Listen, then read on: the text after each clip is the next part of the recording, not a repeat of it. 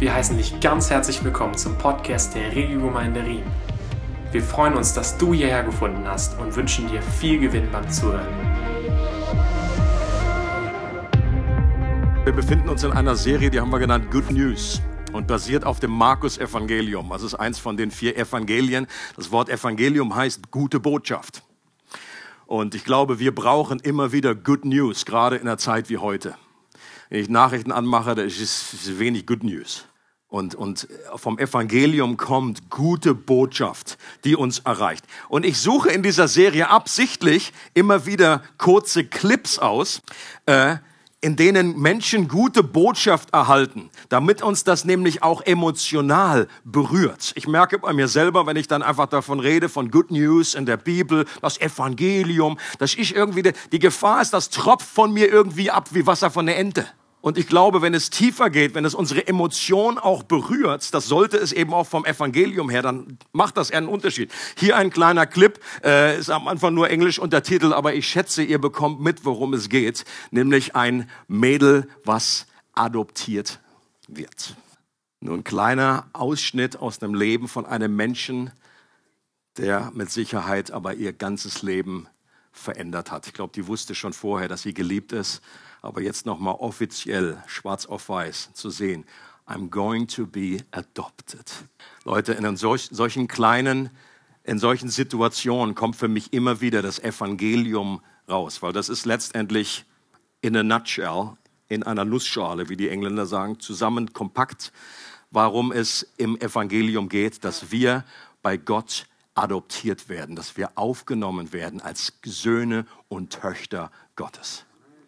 Und das sollte uns immer wieder, wir müssen nicht den ganzen Leben rum, rumrennen und ständig nur heulen. Darum geht es nicht. Das ist nicht meine Message. Aber immer wieder sollte uns das über Mannen, über Frauen, diese Botschaft, dass wir Söhne und Töchter Gottes sind.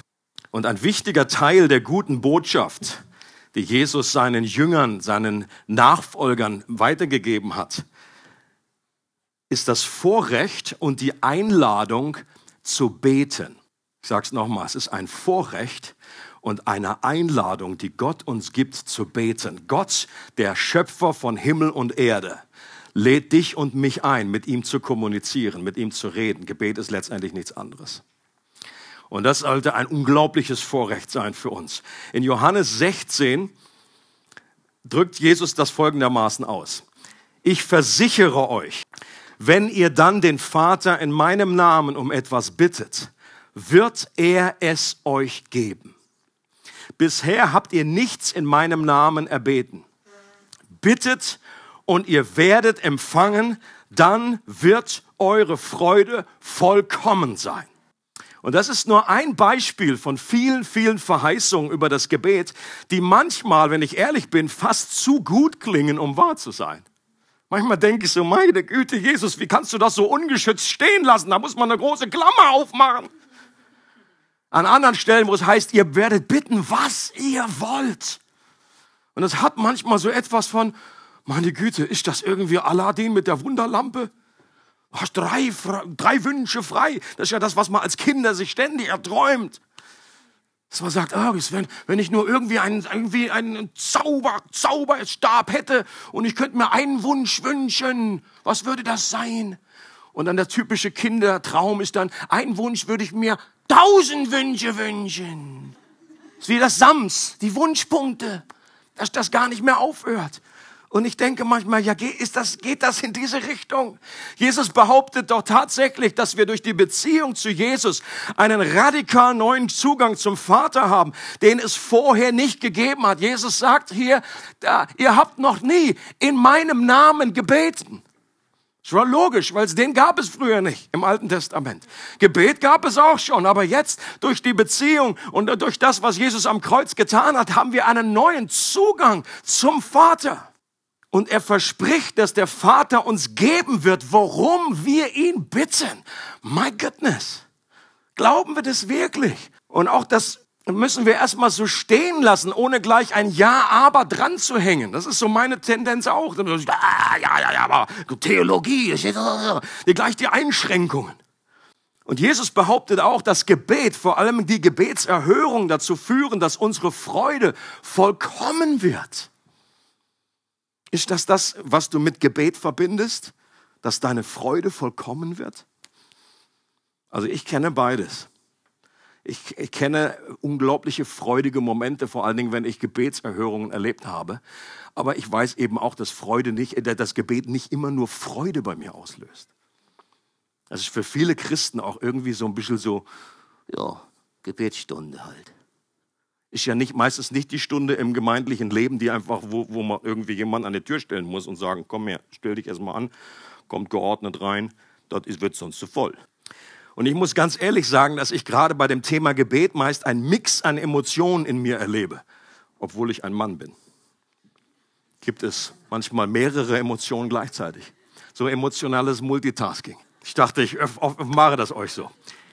Einerseits eine echte Hoffnung und ein Ansporn, dass da noch viel mehr geht, was das Thema Gebet angeht. Eine neue Tiefe, eine Innigkeit, eine Kraft, von der ich selber noch so wenig verstehe und erlebe. Wenn ich manchmal Biografien lese oder von Leuten, die einfach so irgendwie äh, so viel im Gebet erlebt haben, denke ich manchmal, meine Güte, das ist unglaublich.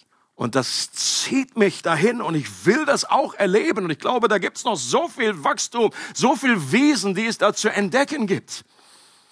Gleichzeitig gibt es aber auch Emotionen in mir, wo, wo ich zweifle, wo Fragezeichen in mir aufsteigen. Äh, wie Jesus das genau gemeint hat, weil das so nicht so ganz mit meiner Realität oft übereinstimmt. Und ich auch wenig Christen kenne, die sagen würden, ja, genau so ist es. Das ist meine tägliche Erfahrung. Ich bete und zack. Und ganz so einfach scheint der Glaube ja nicht gestrickt zu sein. Denn nicht jedes Problem verschwindet einfach, wenn wir darum bitten. Nicht jeder Berg fliegt gleich durch die Gegend. Ich habe früher immer bei Maulwurfhügeln angefangen mit meinem zum Berg sprechen. Eiger Nordwand habe ich geschafft, 15 Meter zu verrücken. Habt ihr nur nicht gemerkt. Und was die Motivation zum Gebet angeht, kann ich mich eben auch mit einer so ehrlichen Aussage von C.S. Lewis identifizieren, der Folgendes sagt. Das Gebet ist lästig. Eine Ausrede, es bleiben zu lassen, ist uns nie unwillkommen. Es widerstrebt uns damit zu beginnen. Wir sind froh, wenn wir wieder aufhören können. Das Merkwürdige ist, dass dieser Widerwille gegen das Beten sich nicht auf Zeiten der Dürre beschränkt. Wenn es uns gestern, unsere, wenn uns gestern unsere Gebete mit Trost und Freude erfüllt haben, so werden wir dennoch die heutigen bis zu einem gewissen Grad als Last empfinden. Okay. Ich glaube, dass es einigen Christen so geht. Nur C.S. Lewis hatte den Mut, ehrlich zu sein und das so anzusprechen. Und ich glaube, dass er eben auch Zeiten erlebt hat, wo das ihn unglaublich mit Freude erfüllt hat. Das ist ja nicht der Punkt, dass es ihm immer so ergeht. Wir wollen uns einen Abschnitt aus dem Markus-Evangelium genauer anschauen über das Gebet und äh, hoffentlich etwas mehr Licht erhalten, was, was das Thema angeht und auch was diese Stelle angeht. Und zwar ist das Markus 11, Verse 20 bis 25. You can read it up there. Früh am nächsten Morgen kamen sie wieder an dem Feigenbaum vorbei und sahen, dass er bis zu den Wurzeln verdorrt war. Da erinnerte sich Petrus an Jesu Worte und rief, Rabbi, sieh nur, der Feigenbaum, den du verflucht hast, ist verdorrt. Jesus erwiderte, habt Glauben an Gott. Ich sage euch, wenn jemand zu diesem Berg hier sagt, heb dich empor und stürz dich ins Meer, und wenn er dabei in seinem Herzen nicht zweifelt, sondern glaubt, dass das, was er sagt, geschieht, wird es eintreffen. Darum sage ich euch, wenn ihr betet und um etwas bittet, dann glaubt, dass ihr es empfangen habt und die Bitte wird euch erfüllt werden, was immer es auch sei. Und wenn ihr beten wollt und etwas gegen jemanden habt, dann vergebt ihm, damit euer Vater im Himmel euch eure Verfehlungen auch vergibt. Ich muss ganz ehrlich sagen, das, ich, ich bin mit diesem, mit diesem Abschnitt bin ich schon jahrelang unterwegs.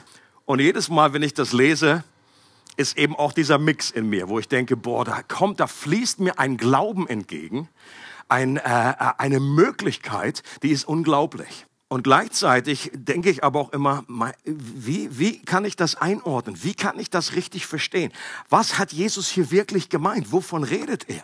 Das ist sie, auch alle Theologen sind sich da einig, wenn du Kommentare aufschlägst. Ähm, viele finden das eine ganz schwierige Stelle, um die irgendwie auszulegen, um die klar zu machen.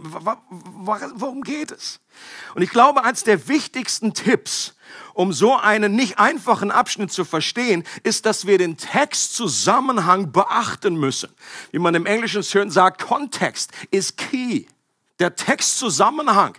Wir müssen aufpassen, dass wir die Bibel irgendwie schon als Ganzes, dass wir immer wieder innerlich rauszoomen und sagen, okay, wo steht der Text? Was ist jetzt gerade die Situation, die vorher passiert ist? Dass wir nicht nur einfach das rausschneiden und dann irgendwie nur nicht für sich betrachten. Und dass wir auch Aussagen zu einem Thema, wie jetzt zum Beispiel zum Gebet, immer heranziehen aus anderen Stellen. Es ist immer, es ist immer gut bedient, wenn man irgendwie äh, verschiedene Bibelstellen zusammenstellt, dass man nicht nur eine einzelne Bibelstelle anschaut.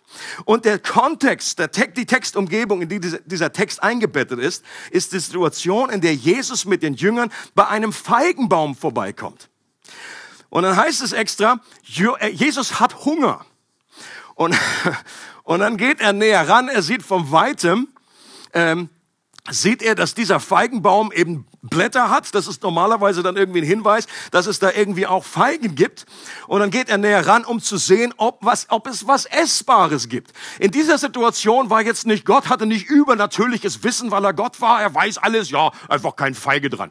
Nein, er ist Mensch und er wusste in dem Moment nicht, ob es da Feigen gibt oder nicht. Ganz einfach. Er war Mensch. Er hat auf seine, auf seine Allwissenheit hat Jesus in seinem Menschsein freiwillig verzichtet. Und als er nichts findet, dann sagt er, von dir soll keine Frucht mehr kommen in Ewigkeit. Und die Frage ist, warum macht Jesus das? Habt ihr euch auch schon mal die Frage gestellt? Und das sollte wichtig sein, dass wir solche Fragen ehrlich fragen dürfen. Und so einfach so, haha, Jesus wieder. Ich meine, ich finde das etwas merkwürdig. Jesus hat normalerweise seine Autorität und seine Vollmacht nicht gebraucht, um etwas Destruktives zu machen. Ja, mich hat das so ein bisschen erinnert an die Werbung von der Milchschnitte. Iss was. Du bist etwa komisch, wenn du hungrig bist. Snickers. Ihr kennt die Werbung. Ist das, ist das so eine Situation? Ist jetzt Jesus einfach, hat er so ein bisschen die Selbstbeherrschung verloren? Ist er auch ein bisschen ausgerastet, weil er hungrig war? Oh, und dann, Jesus, ist mal eine Schnitte. Hat Jesus was gegen Bäume? Feigenbaum ist pff, tot. Also Greenpeace wäre jetzt nicht amused an der Stelle. Und dann erzählt Markus, wie Jesus in den Tempel geht und im Tempel aufräumt, weil der Eifer um sein Haus ihn verzehrt hat. Und das auch nicht unbedingt so das Bild, was in so den Lovey-Dovey Jesus irgendwie reinpasst. Okay? Hier kommt Jesus und an, an anderen äh, Parallelstelle heißt es, dass er sich wirklich aus Stricken eine Geißel gemacht hat und dann ging er und schmiss die Tische um, hat die Ziegen da rausgescheucht und auch die Wechsler aus, den, aus diesem, äh, diesem Vorhof. Das war der Vorhof, wo die Heiden auch reinkommen durften, wo sie Beziehung hatten. So weit durften sie kommen, damit sie Beziehung mit dem Tempel, damit sie überhaupt Gottes Nähe erleben konnten. Und die Juden damals, äh, die haben das einfach zu einem Wechselplatz gemacht, weil damals nur dieser eine, äh, der Schekel benutzt werden durfte, um das einfach als Geldspende zu geben oder ob irgendwelche Viecher zu kaufen, Tauben zu kaufen. Deswegen musste das irgendwie alles umgewechselt werden. Dabei haben sie natürlich alles äh, horrende äh, Wechselgebühren verlangt. Und Jesus hat dieses ganze Theater, dieses Affentheater gesehen und, und hat einfach, der Eifer um sein Haus hat ihn verzehrt. Er auch war hier auch durch Liebe gesteuert. Aber er hat gesagt, hier eigentlich der Auftrag des, des Volkes Israel war, ein Licht zu sein für die Nationen. Und genau das haben sie einfach verhindert, dass die Nationen kommen konnten in diesen Tempel, um Gott zu begegnen. Nein, es wurden ihnen einfach Hürden in den Weg gelegt. Und Jesus hat gesagt, mein Haus soll ein Haus des Gebetes sein für alle Nationen. Aber auch das eine Stelle, die gar nicht so einfach ist, so nach dem Motto, my goodness, warum ist Jesus jetzt hier irgendwie mit so einer Geisel unterwegs? Wie passt das zusammen? Und danach kommt dann der Text, den wir uns äh, angeschaut haben. Und ich glaube, es, oder es ist sehr wahrscheinlich, dass Markus den Text bewusst im Sandwich-Stil angeordnet hat. Dass erst diese Szene kam mit dem Feigenbaum. Und dann kommt der, der Tempel. Dann ist er im Tempel. Und dann wird auch etwas über Gebet gesagt, ein Haus des Gebetes. Und dann kommen sie zurück unterste Schicht von dem Sandwich, von dem Burger ist, jetzt geht es wieder um den Feigenbaum und dann kommt eine Lehre über Glauben und Gebet, die dran gehängt wird, Leute. Und das müssen wir zusammen betrachten. Das gehört thematisch zusammen. Und ich glaube, dass die Verfluchung des Feigenbaums eine Art Gleichnishandlung war. Hier ist Jesus nicht ausgerastet. Hier geht es nicht darum, dass er einfach jetzt vor lauter Hunger irgendwie die Beherrschung verloren hat. Hier geht es nicht darum, dass Jesus irgendwie ähm, Bäume äh, kaputt fluchen wollte. Normalerweise hat Jesus Gleichnisse erzählt. In manchen Fällen hat er aber auch eine prophetische Handlung äh, dadurch etwas deutlich gemacht und hat ein Gleichnis ausgeführt. Okay? Fußwaschung wäre ein typisches Beispiel dafür. Hier hat Jesus etwas gemacht, auch weil Jesus letztendlich, der Alte, für, für die damals war das völlig in Ordnung, war das völlig normal. Propheten, gerade im Alten Testament, haben immer wieder prophetische Handlungen vollführt. Er kennt das eben auch dann, als der Prophet kommt, Agabus zu Paulus, dann nimmt er einen Gürtel und bindet ihm da die Hände. Und wir würden sagen, lass mich in Ruhe, geh mit dem Gürtel weg. Und das war einfach eine prophetische Handlung, die eben auch ein Gleichnis war. Wenn Jesus die Füße wäscht von Menschen, dann war das nicht nur nett und ja, so schön, es soll uns die Füße, sondern das war auch ein Bild, es war doch ein Gleichnis dafür, dass Gott unsere Füße wäscht, dass er uns vergibt. Und auch in diesem Zusammenhang ist es ein Gleichnis, was nicht erzählt wird, sondern was kommentiert wird dann schon, aber eben auch ausgeactet wird. Im Alten Testament ist der Feigenbaum ein bekanntes Bild für Israel. Eine Stelle habe ich mitgebracht, Jeremia 8, Vers 13, da heißt es, wegnehmen, sagt Gott zu dem Volk, wegnehmen, wegraffen werde ich sie, spricht der Herr. Keine Trauben sind am Weinstock und keine Feigen am Feigenbaum. Da sollte spätestens eine Lampe angehen. Feigen am Feigenbaum. Aha. Maybe das hat, hängt zusammen. Und das Blatt ist verwelkt, so will ich ihnen Menschen bestellen, die sie verheeren werden. Was Gott hier ankündigt, ist ein Gericht, das über das Volk Israel kommen würde. Warum? Weil sie als Nation nicht mit Gott verbunden waren und deshalb keine Früchte brachten. Und Gott hat gewartet und gewartet und einen Prophet nach dem anderen geschickt. Immer wieder gesagt, komm zu mir, komm zurück wie ein eifersüchtiger Liebhaber. Und irgendwann war der Punkt, als dann die fremden Nationen kamen, dann die babylonische Gefangenschaft, als Jerusalem damals zum ersten Mal zerstört wurde. Und das ist ein Bild im Alten Testament für dieses Gericht. In Lukas 13, im Neuen Testament, finden wir etwas Ähnliches. Ein Gleichnis von Jesus, was er erzählt hat, von jemandem, der einen Feigenbaum hat der in einem Weinberg gepflanzt war und er kam und suchte Frucht an ihm und fand keine. Kommt uns bekannt vor?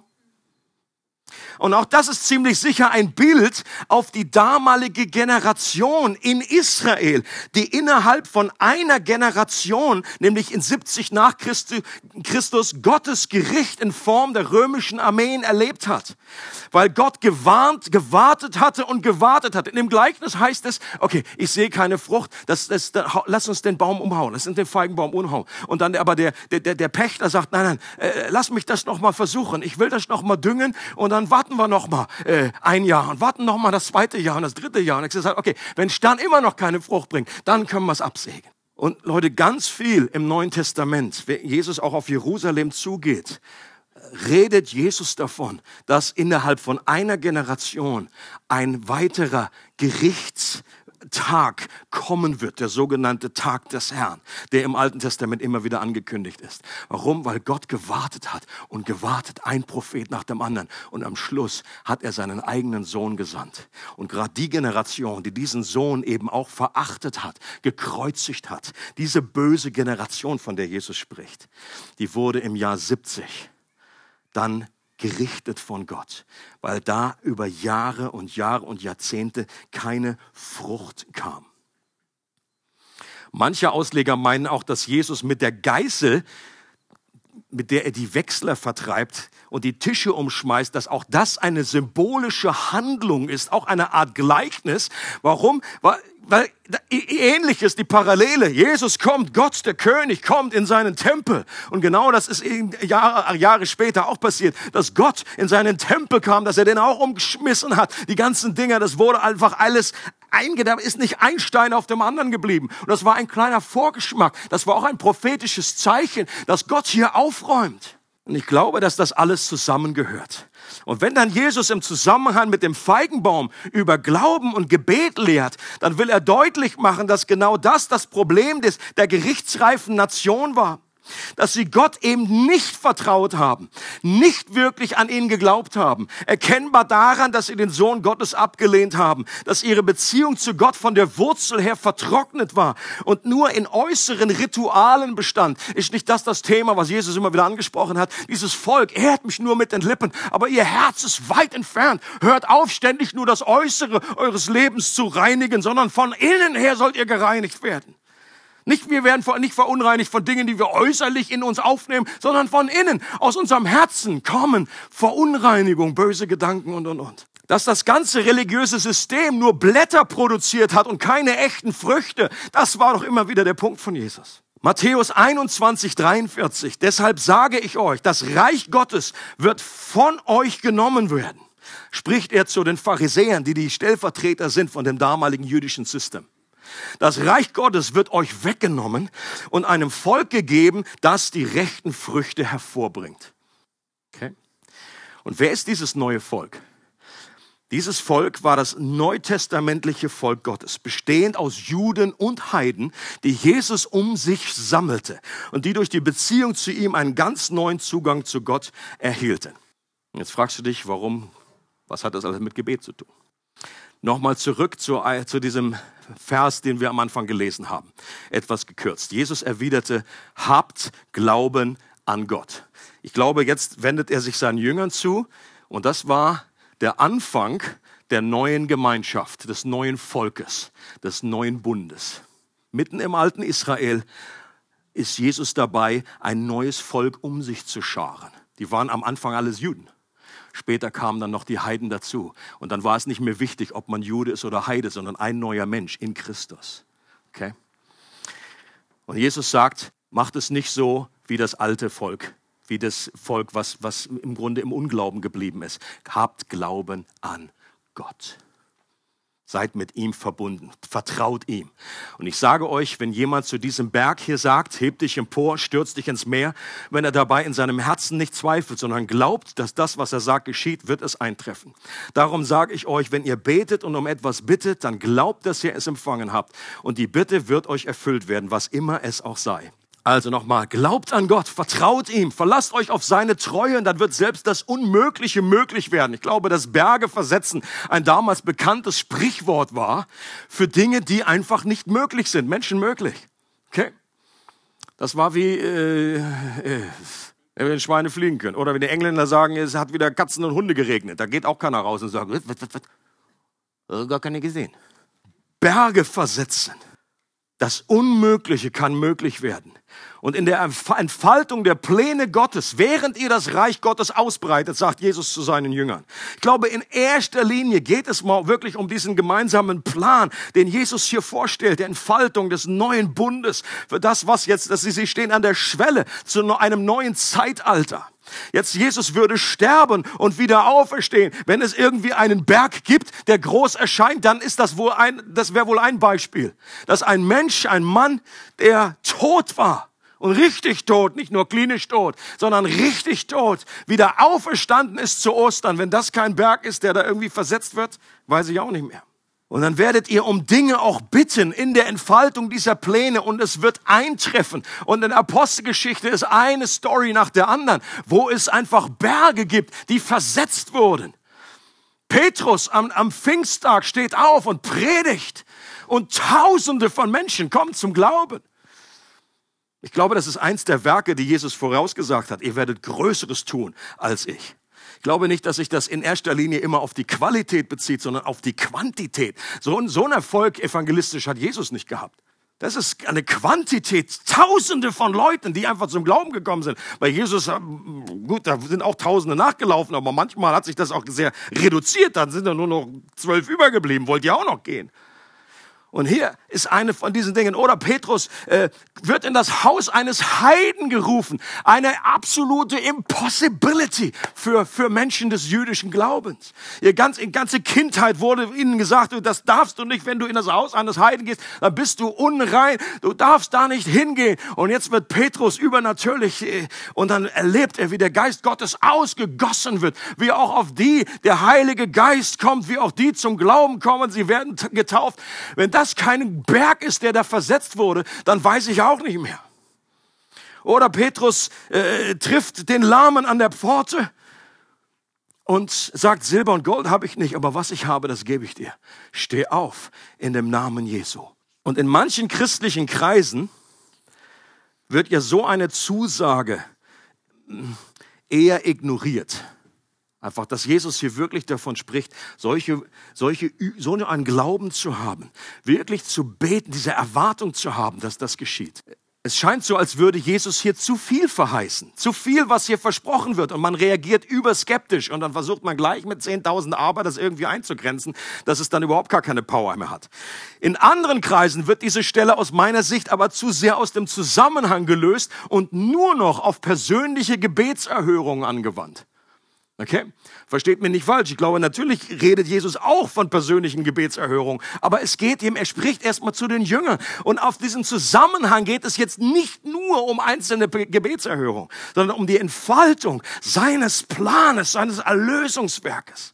Eine dieser Bewegungen, die kenne ich persönlich recht gut, weil ich damit irgendwie als frischer Christ ziemlich bald in Berührung gekommen ist, ist die sogenannte Wort- und Glaubensbewegung. Weil habt ihr schon, vielleicht habt ihr das noch nie von gehört. Ähm, ähm, name it, claim it war da so ein Begriff. Und das ist die absolute Lieblingsstelle von dieser Bewegung. Matthäus 11. Ich habe damals ein Buch nach dem anderen gelesen und ich konnte irgendwie prophezeien, dass diese Bibelstelle drin ist.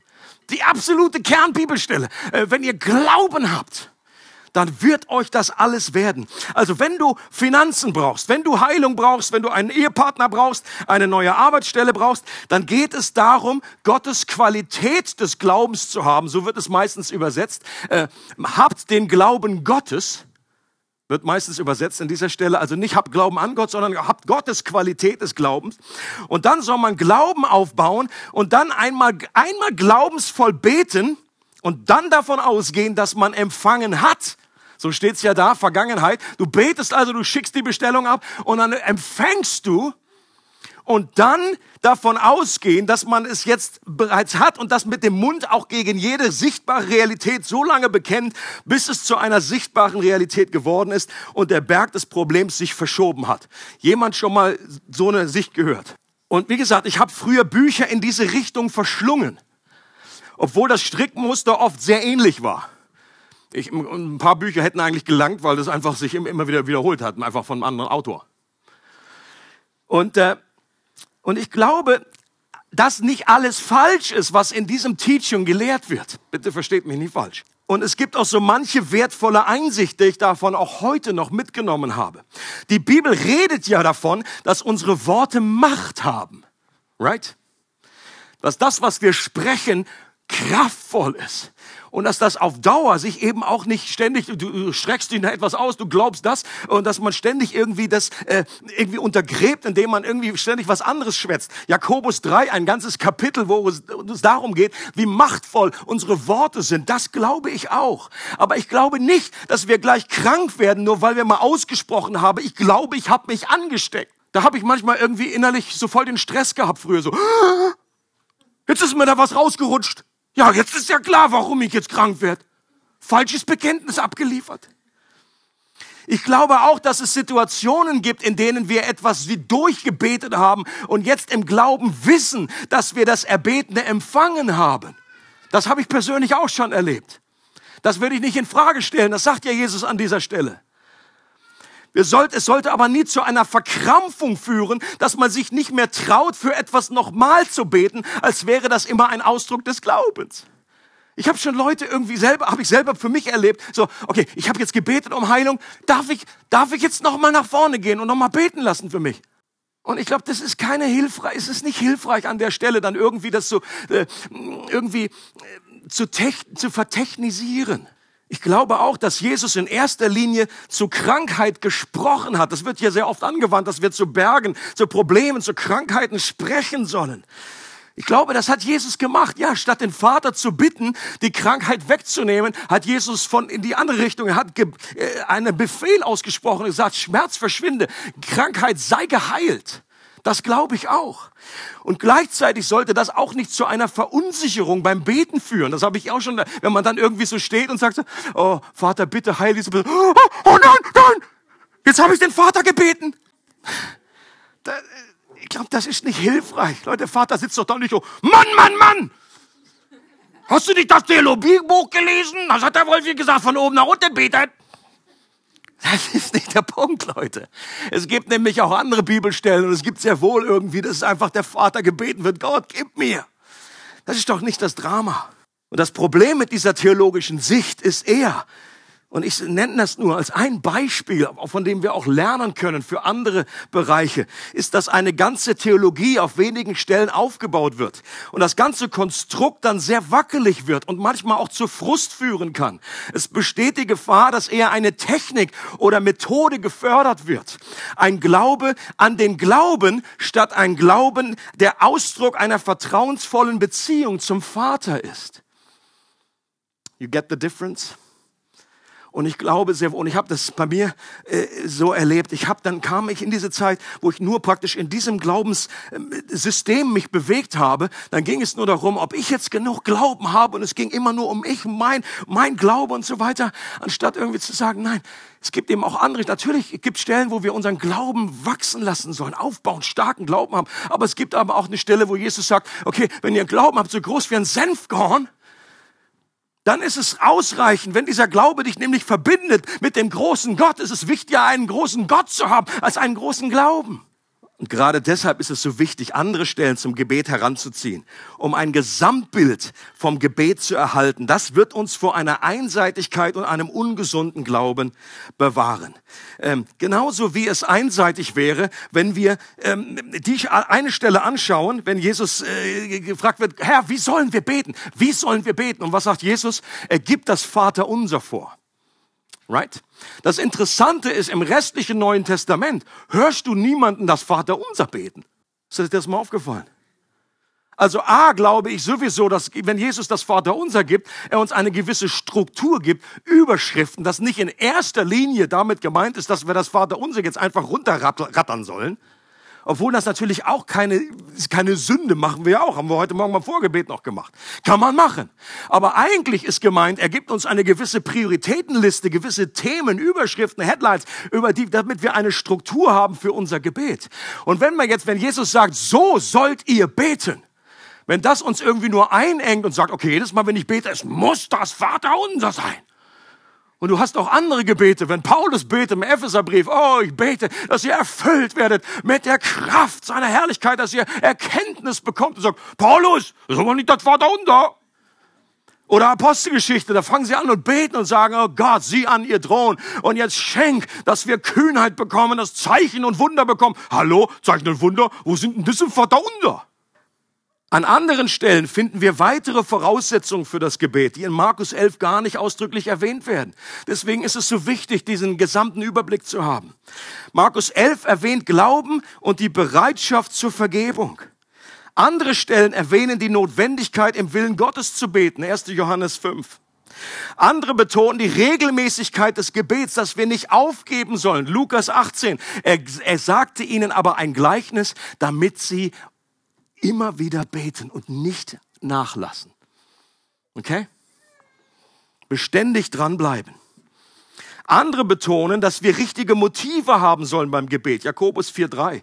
Er sagt, Jakobus, ihr habt nicht, Erstmal, weil ihr nicht bittet, okay, das ist auch eine Voraussetzung, wenn wir beten. Aber wenn wir dann beten und falsche, äh, egoistische Motive haben, dann kann das eben auch unseren, äh, unserer Gebetserhörung im Wege stehen. Und andere machen deutlich, wie wichtig es ist, mit Jesus verbunden zu sein, in ihm zu bleiben, in der Liebe zu bleiben, damit unsere Gebete erhört werden. Johannes 15. Und was mir beim Thema Gebet besonders auffällt, wenn ich das so ein bisschen querschaue durch das ganze Neue Testament, dann sehe ich, wie vielfältig das in der Schrift entfaltet wird. Und das ist eigentlich meine Hauptmessage. Wenn es um Gebet geht, glaube ich, ist es hilfreich, dass wir in eine innere Freiheit kommen und dass wir wissen, wir sind wie, wie Kinder mit einem kindlichen Glauben in der Gegenwart des himmlischen Vaters. Und wir dürfen mit ihm kommunizieren, so wie wir sind. Und das Gebet ist eine Beziehung und keine Technik, keine Methode. Und du hast die unterschiedlichen Aspekte, die gleichzeitig sind. Ihr, ihr kennt meine, meine Standardantwort auf, ist es das oder das? Beides. Und das können wir hier auch durchexerzieren. Sollen wir im Verborgenen beten oder öffentlich? Was wäre die Antwort? Ihr dürft jetzt mitmachen. Amazing. Wahnsinn. Jesus sagt an einer Stelle, wenn ihr betet, geht in euer Kämmerchen, schließt ab und betet zum Vater im Himmel. Okay, wenn ich, das nur, wenn ich nur das rausnehme als Einziger und sage, okay, so sollen wir immer beten, ja, dann brauchen wir uns nicht mehr treffen hier im Gottesdienst. Dann wäre das gerade verwerflich, so nach dem Motto, hey, lass uns mal alle zusammen beten jetzt und so. Uh, da hat der Jesus anders gesagt. Gesagt, geh in deine Kammer, schließ ab. So viel Zimmer haben wir hier gar nicht. Sollen wir alleine beten oder mit anderen? Ist es besser, mit einer Struktur zu beten, siehe Vater unser, oder frei? Soll ich mir spezielle Zeiten zum Beten einplanen oder immer wieder über den Tag hinweg beten? Soll das Gebet Umstände verändern oder mich selbst verändern? Das sehe ich auch so. Du hast einfach viele, viele Beispiele. Gerade die Apostelgeschichte ist voll von Situationen, die unglaublich übernatürlich verändert wurden. Da ist Petrus im Knast und sie beten. Auch da kann man nochmal äh, über die Bücher gehen und sagen, okay, ob es jetzt wirklich der Glaube von denen waren, die, äh, die ihn Petrus dann rausgeholt haben, weil sie selber nicht glaubten, als er vor der Tür stand. Auf jeden Fall, er kam raus und, und, und so, so ist eine Fülle von, von Umständen, wo einfach die Situation verändert wurde, was wir uns natürlich auch wünschen. Aber auf der anderen Seite, wenn du in die Briefe reinschaust, da fällt auf, dass je, wenn, wenn Paulus für die Christen betet, dass er in erster Linie nicht um die Veränderung ihrer Umstände betet, sondern dafür, dass sich ihr Herz verändert, sie neue Sicht bekommen, neue Priorität bekommen, dass sie Gott besser kennenlernen. Und ist, ist das eine wichtiger als das andere? No. Aber wir brauchen beides, um da nicht vom äh, Pferd zu fallen. Und natürlich wollen wir, dass Situationen sich verändern. Aber wie gesagt, manche Sachen passieren nicht einfach so. Nicht jedes Problem kannst du einfach, nicht jeden Berg kannst du gerade wegbeten. Oder wir, es dauert oftmals eine sehr, sehr lange Zeit. Manche Sachen dauern jahrelang, bis sie überhaupt sich äh, da entfalten. Und Leute, die hier sitzen und sagen, hey, jetzt, wenn wir das zu verkürzen, dann glaube ich, dann, dann äh, gehen Menschen mit einem gedrückten Spirit irgendwie aus einem Gottesdienst, was ich nicht will. Da, wenn du vielleicht einfach, wenn du, wenn du Familienangehörigen hast, die einfach nicht im Glauben sind und du betest schon Jahre, wenn du einfach eine schwierige Ehe hast und dann ist einfach, du hast gebetet, hast du gebetet, natürlich hast du gebetet. Und trotzdem hat sich das nicht einfach so verändert.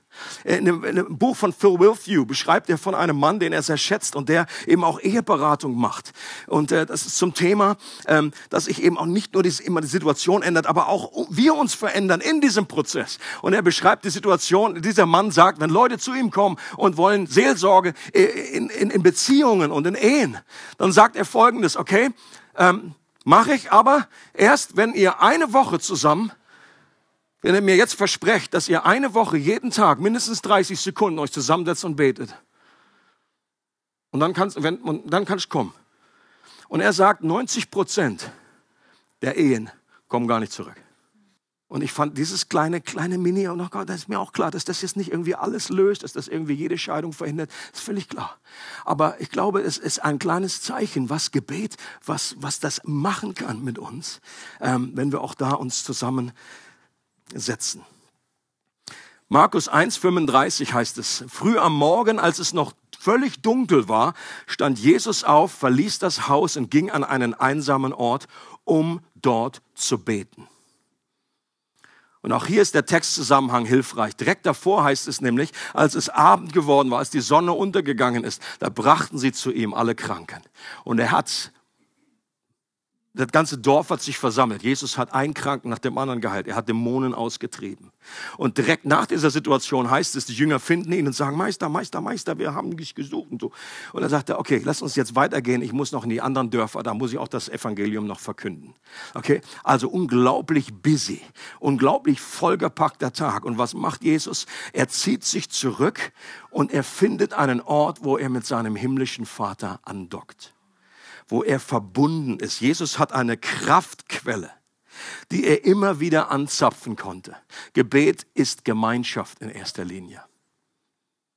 Gebet ist keine Technik sondern Beziehung. Gebet ist wie ein Schnorchel, so stelle ich mir das vor, ein Bild für Gebet, der in die Dimension des Reiches Gottes hineinreicht. Im Reich Gottes, wo Freude ist, wo Glauben ist, wo eine Atmosphäre, wo geistlicher Sauerstoff ist. Hier unten in der Welt ist es oftmals sehr glaubensfeindlich und wir brauchen genügend Sauerstoff, Glaubenssauerstoff, um überleben zu können.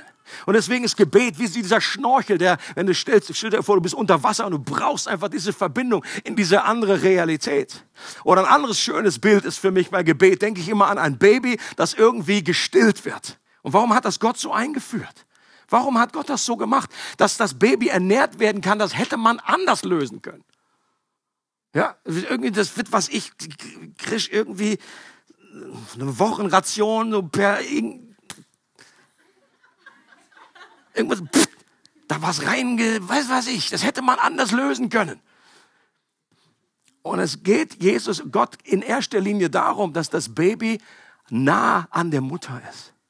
Es geht nochmal vor der Ernährung, geht es auch um die Nähe zur Mutter, um die Liebe, um die Wertschätzung, um die Sicherheit, die es empfängt. Und ich glaube, darum geht es eben auch beim Gebet. Ja, es geht um Gebetserhörung, aber es geht auch um diese Nähe zu Gott, die wir erleben können.